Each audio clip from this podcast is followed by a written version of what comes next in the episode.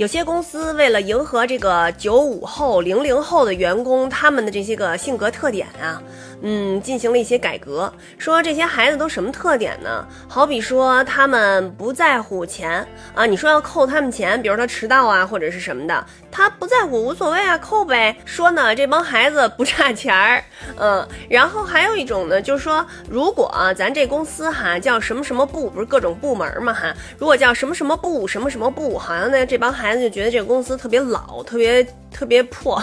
特别旧，呃，是一个非常传统的公司啊。所以为了增强这个现代感，呃，有的公司呢就把这个部门啊都改叫什么什么战队，什么什么战队。说呢，因为这些孩子他们是玩这个网络游戏长大的，所以他们一听这个战队，哎，他们觉得有感觉。然后凭什么优秀员工啊什么的这种评比也也不能叫优秀员工，直接叫 MVP。对，还有呢，这些孩子的特点呢，就是不把领导放在眼里，呃，就是不尊重领导吧。说看见领导呢也不打招呼，也不觉得应该怎么尊重长辈。说那个啊，就是打招呼的方式就是啪一拍你，然后说 来啦。但是呢，他们干活是真玩命，而且不怕熬夜，主动加班。他们的那个标准啊，就是我工作的时候，我就努力的工作，我把我的这个工作的指标完成，然后呢就睡觉。然后我工作以外的时间，你不要打扰我啊，你也不要给我派什么更多的活儿，我自己知道我自己应该什么时间把什么东西完成。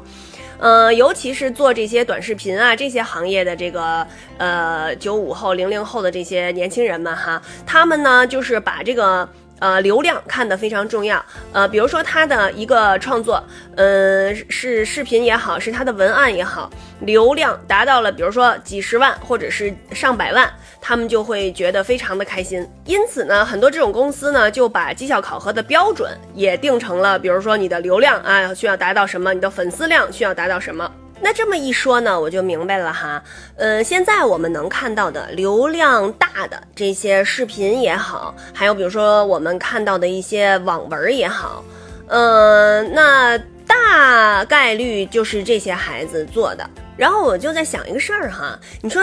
如果啊，所有的公司都变成这样啊，咱们的财务部就变成了财务战队，我们的这个市场部就变成了市场战队啊，还有什么制作战队 等等等等，啊，是不是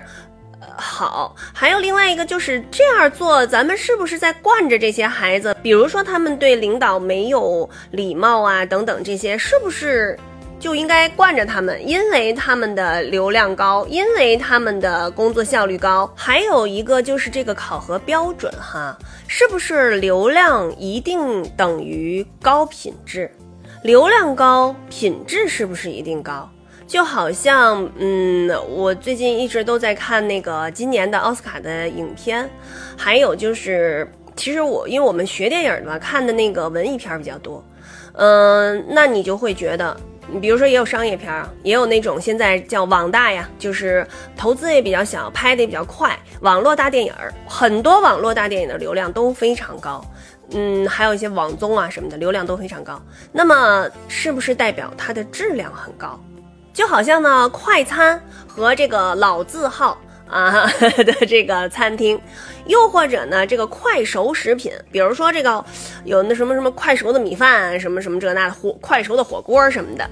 嗯，和咱自个儿在家精心的烹饪的一道小菜，呃，我倒是觉得哈，可能是这个大都会有市场，都会有市场。